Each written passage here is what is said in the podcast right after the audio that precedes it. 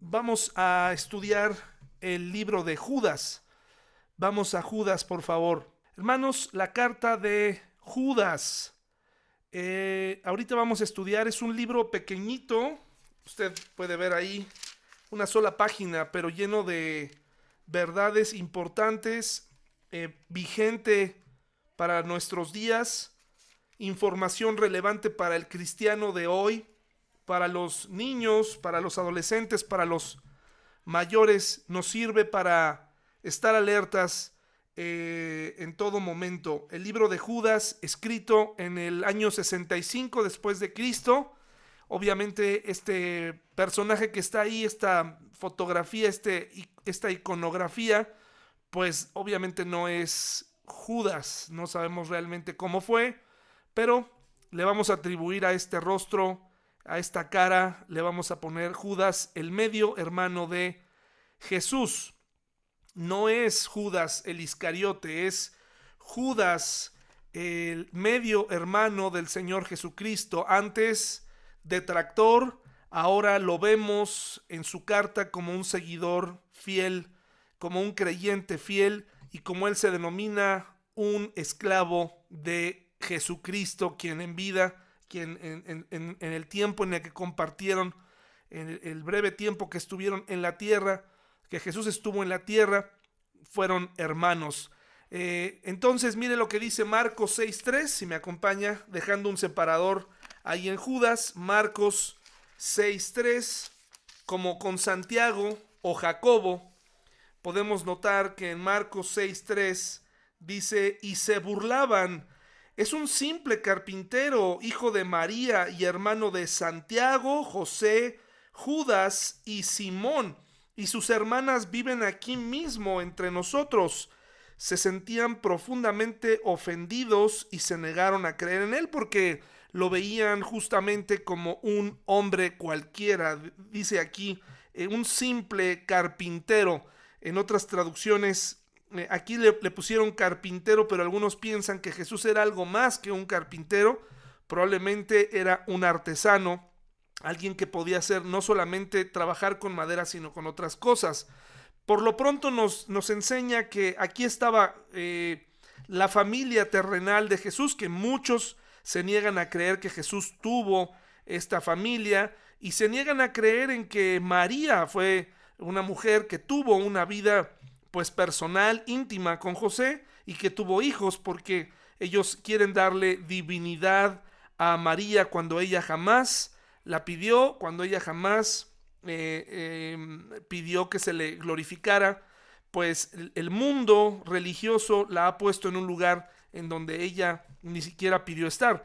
Es Jesús el único que merece la atención y precisamente el desconocimiento de las cosas bíblicas, lo que está escrito en la Biblia, lo que está en estas eh, hojas, el desconocimiento de mucha gente católica hace precisamente que sea fácil y hasta cierto punto eh, vivir en la ignorancia, viviendo y creyendo cosas que no están escritas, y hace que muchos, muchos religiosos creyentes en Jesús o en Dios vivan equivocados y que su alma siga en juego porque ellos no han tomado en cuenta que la idolatría, que el honrar a otras personas, que el no darle lugar a Jesucristo, el, el no aceptarle como el único mediador, pues no hay otra alternativa para ellos sino un destino final terrible.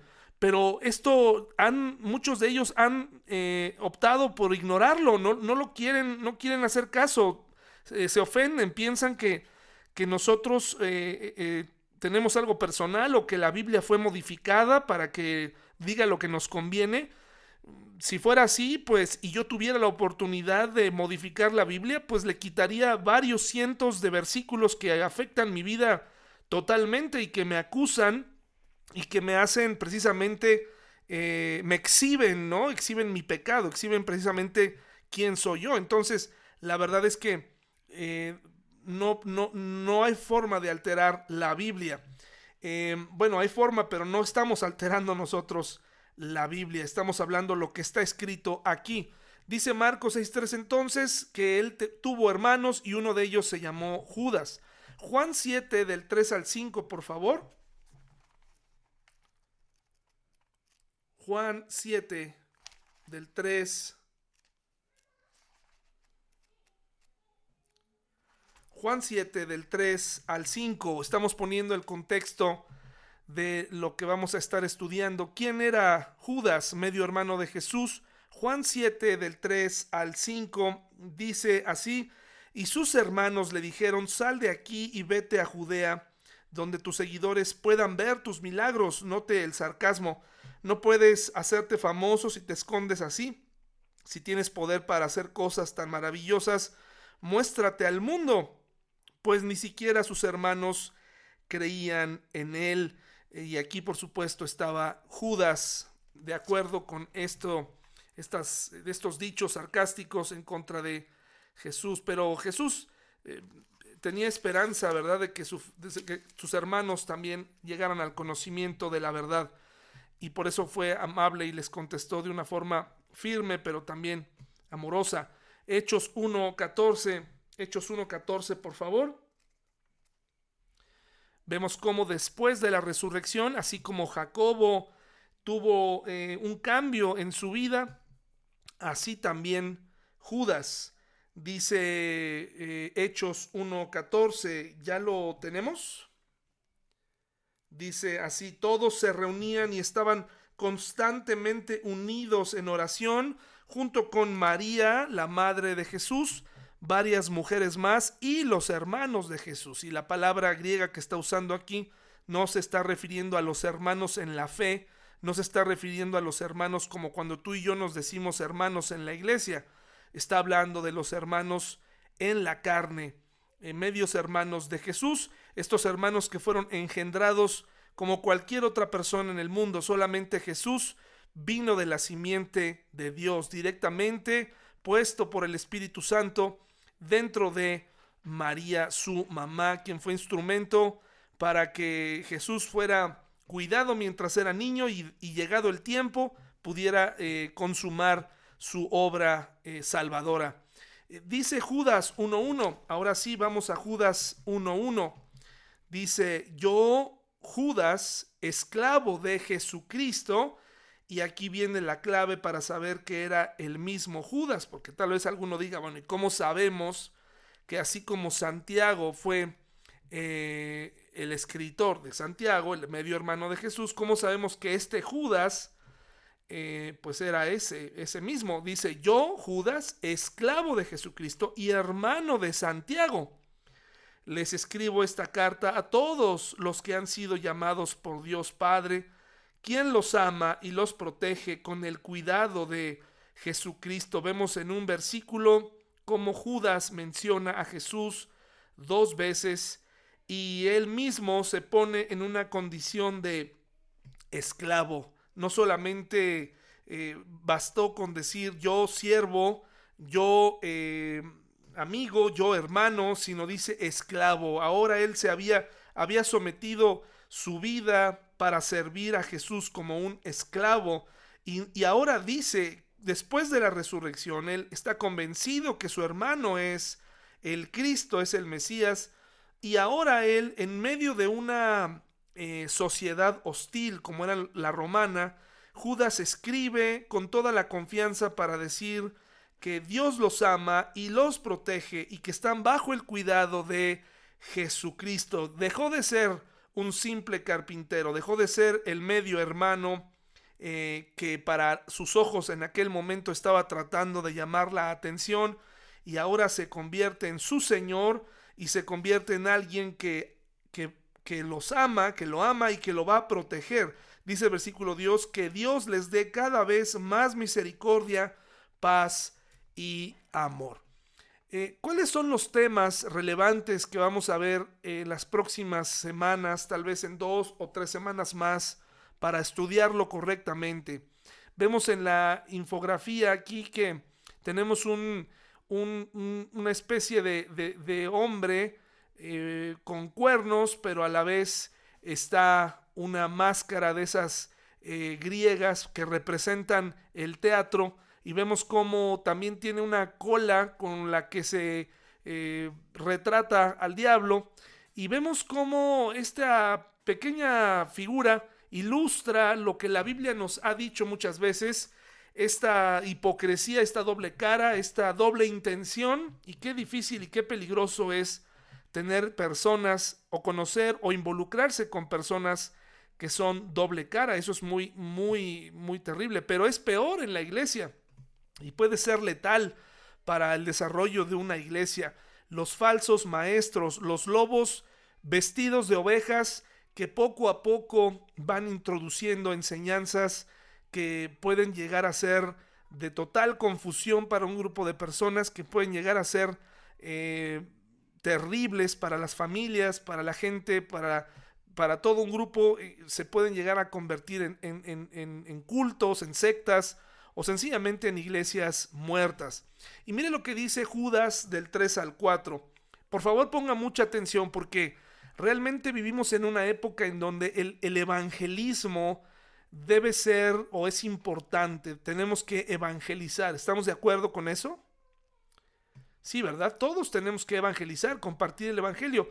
Pero en otras palabras, hermanos y hermanas, compartir la fe, según Judas, es de suma importancia, pero también defender la fe es muy importante. No sea que al mezclar o permitir que se mezclen conceptos y formas de vida, la gente que llega a estos lugares que deberían ser seguros, lleguen a estar confundidos y que el diablo logre el propósito de perder sus almas. Muchas personas en las iglesias, me atrevo a decir de forma pues clara, piensa que es salva por asistir a una iglesia, piensan que son creyentes por estar eh, cada domingo, pero en realidad no lo son, porque viven en, sistemas cerrados, viven en sistemas em, totalmente equivocados y, han dejado de creer en la Biblia, en, Dios, en Jesús como, como el Hijo de Dios y han dejado que el Espíritu Santo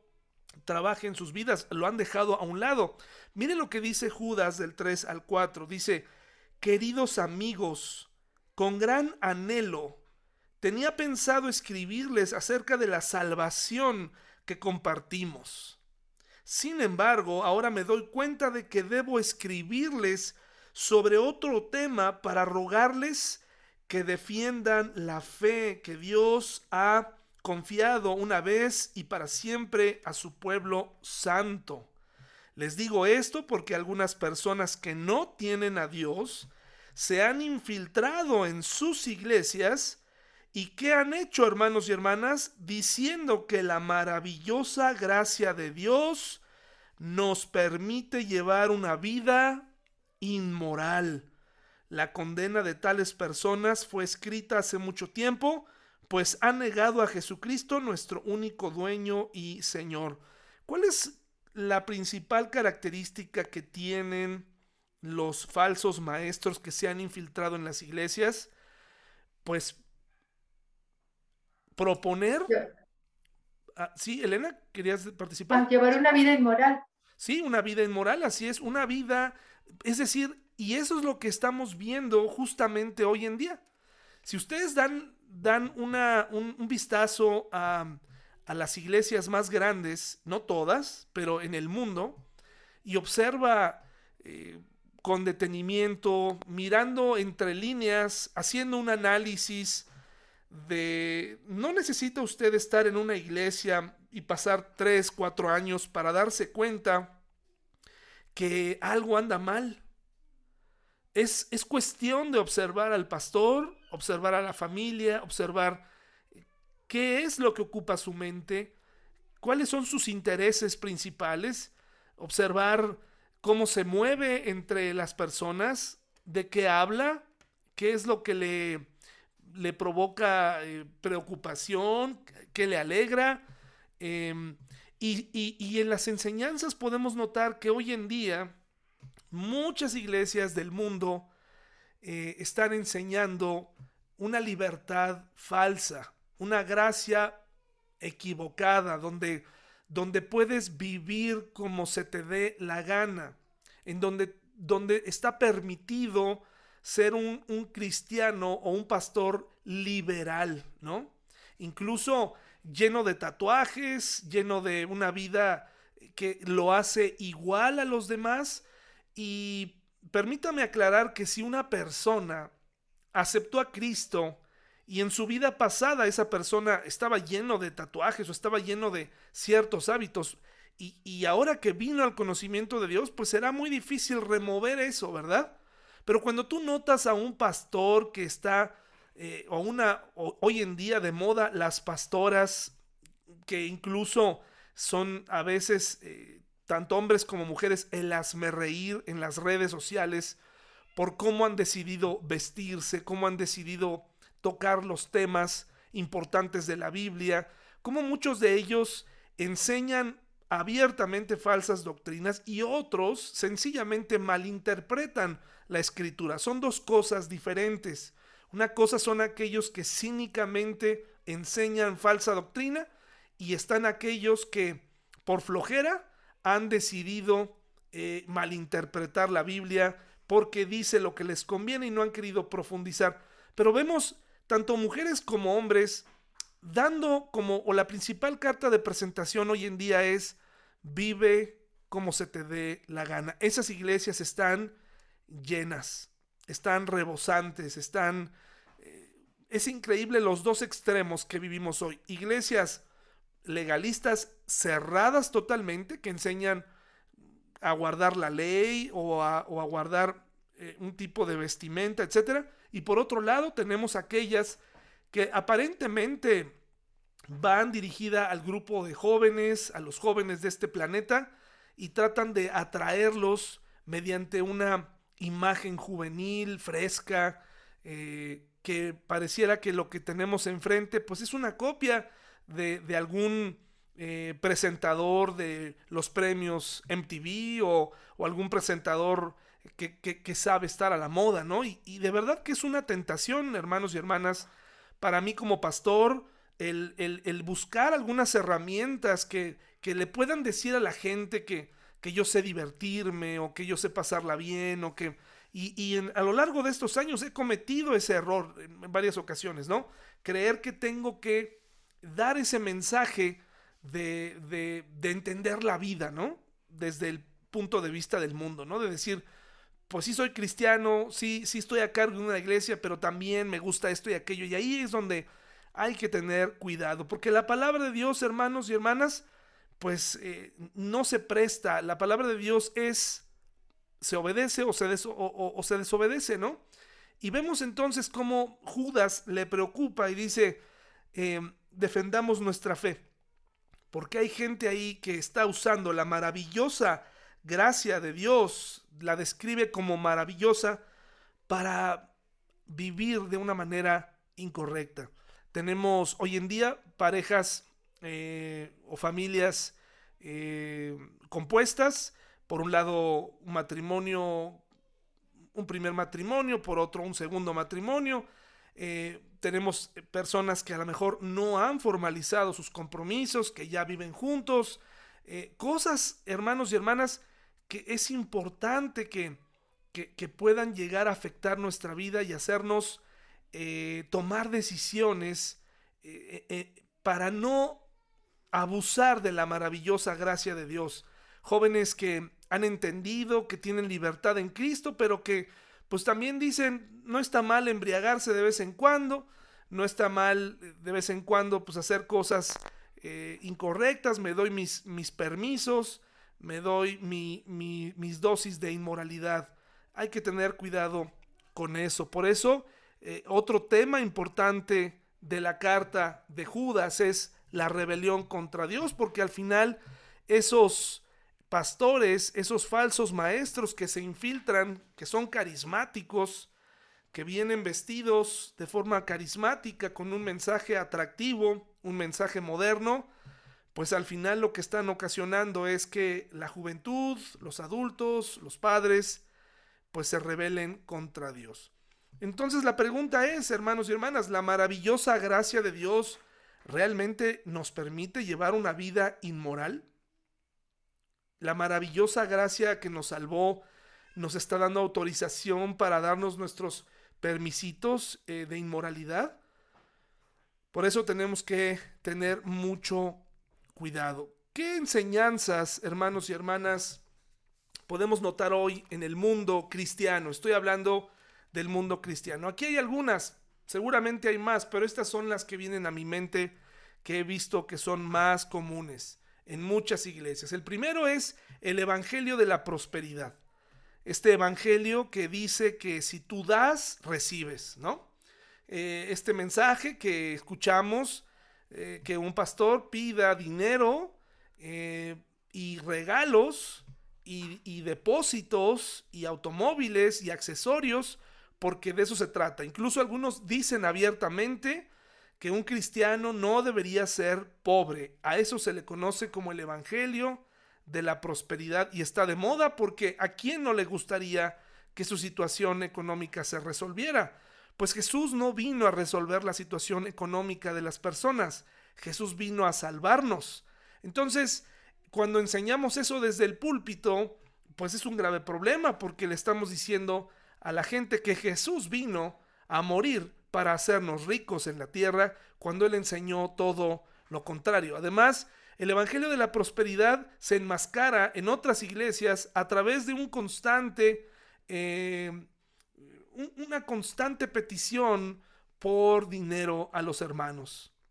Aunque ellos no le llamen Evangelio de la Prosperidad, también se enseña, por supuesto que el dinero mueve al mundo, ¿no? Mueve las muchas cosas, pero pero, Dios no necesita nuestro dinero. Cuando nosotros le damos el dinero a Dios, lo hacemos con fe, lo hacemos con, con confianza de que se va a usar bien, pero el estar pidiendo constantemente dinero y que, y que abarque durante tanto tiempo que, las ofrendas se conviertan en lo más importante de una iglesia, me parece que ahí hay mucha humanidad, hay mucho ahí eh, de deseo por dinero, por sacar el salario, y entonces si se fijan, se diluye la fe.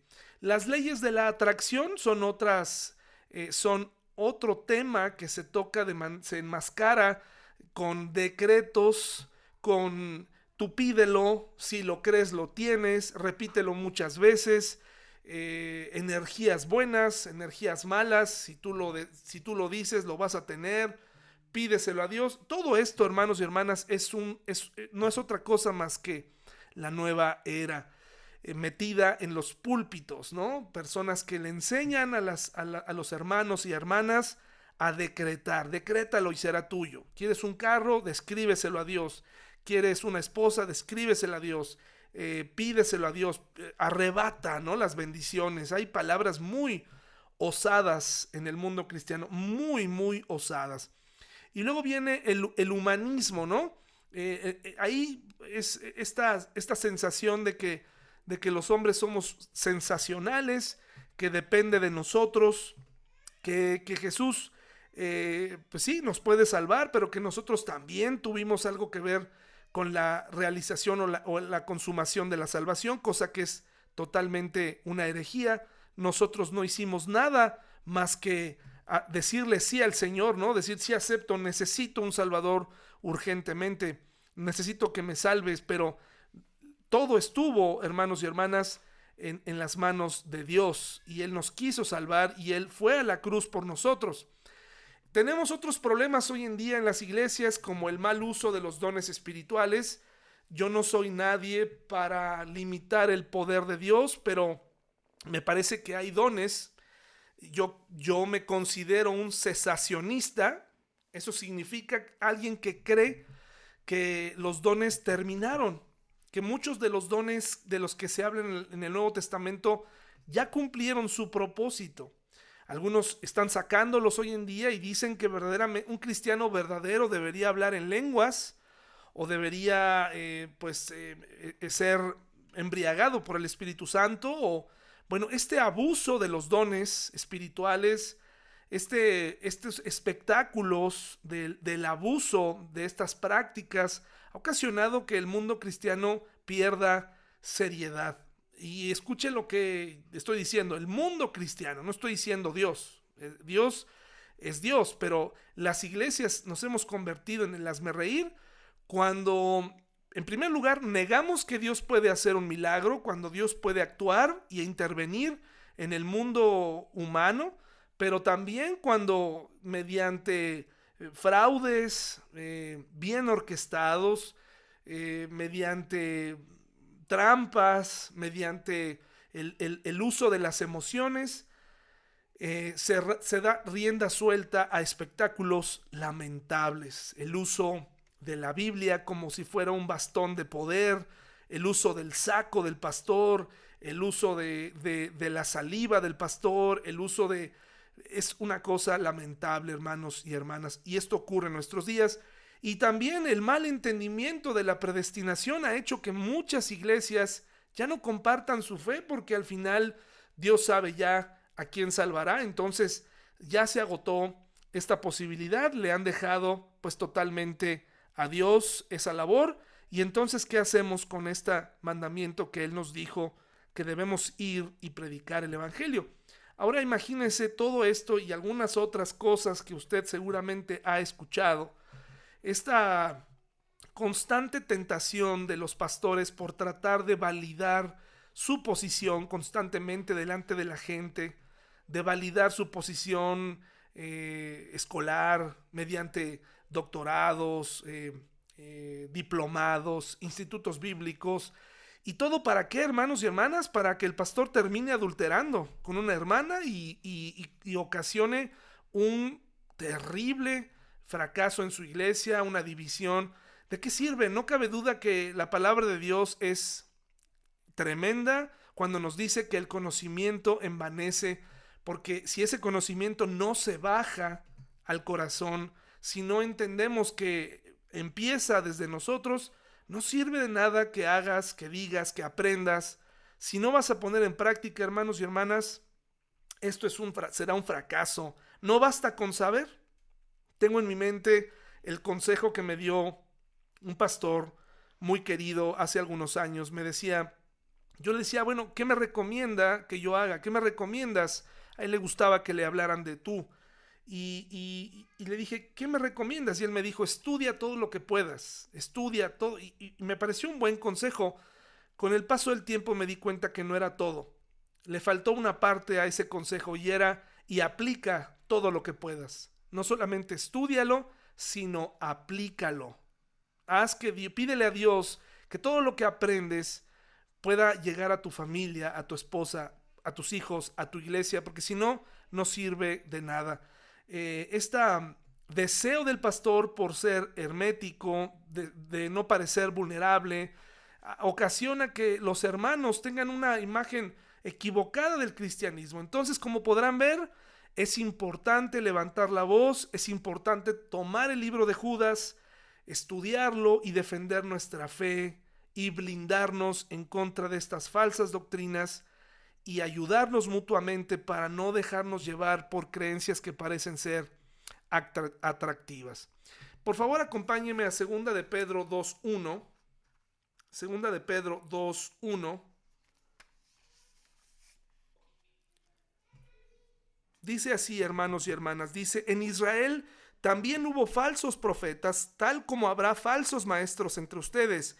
Ellos les enseñarán con astucia herejías destructivas y hasta negarán al Señor quien los compró. Esto provocará su propia destrucción repentina.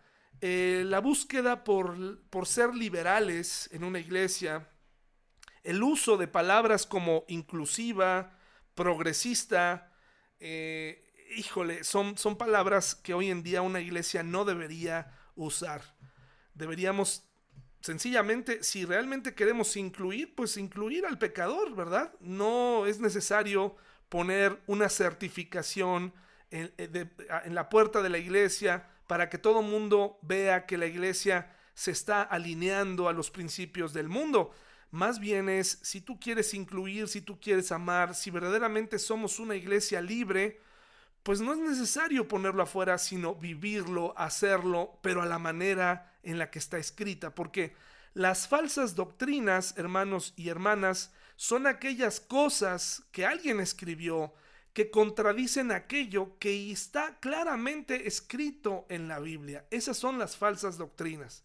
Aquellas cosas que contradicen directamente aquello que está claramente escrito. Tú puedes identificar que en la Biblia dice que Jesús es Dios. Cuando alguien niega que Jesús es Dios, entonces es una falsa doctrina. Cuando tú observas en la, en la palabra que, que, que dice de sí misma que es inspirada por Dios y alguien enseña que no debes creerla toda porque algunas cosas sí, algunas otras cosas no, es una falsa doctrina. Cuando tú ves en la Biblia que Jesús murió por todo el mundo y que quiere que todo el mundo venga al arrepentimiento, que venga al conocimiento, pero te encuentras con que alguien te dice, pero no, no es así, sino que algunos ya están y es una falsa doctrina. Y veamos los resultados del tiempo y, en la vida de esas personas.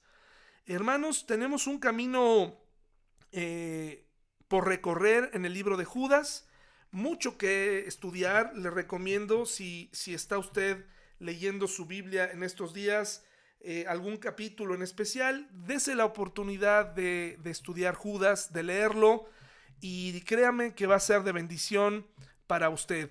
Esta, este estudio está grabado, en, algún, en un momento más les envío esta presentación y repáselo, estúdielo y póngalo en práctica. No se llene de conocimiento, sino póngalo en práctica. Analice, analice lo que está ocurriendo en nuestra iglesia, lo que está ocurriendo en el mundo, las noticias.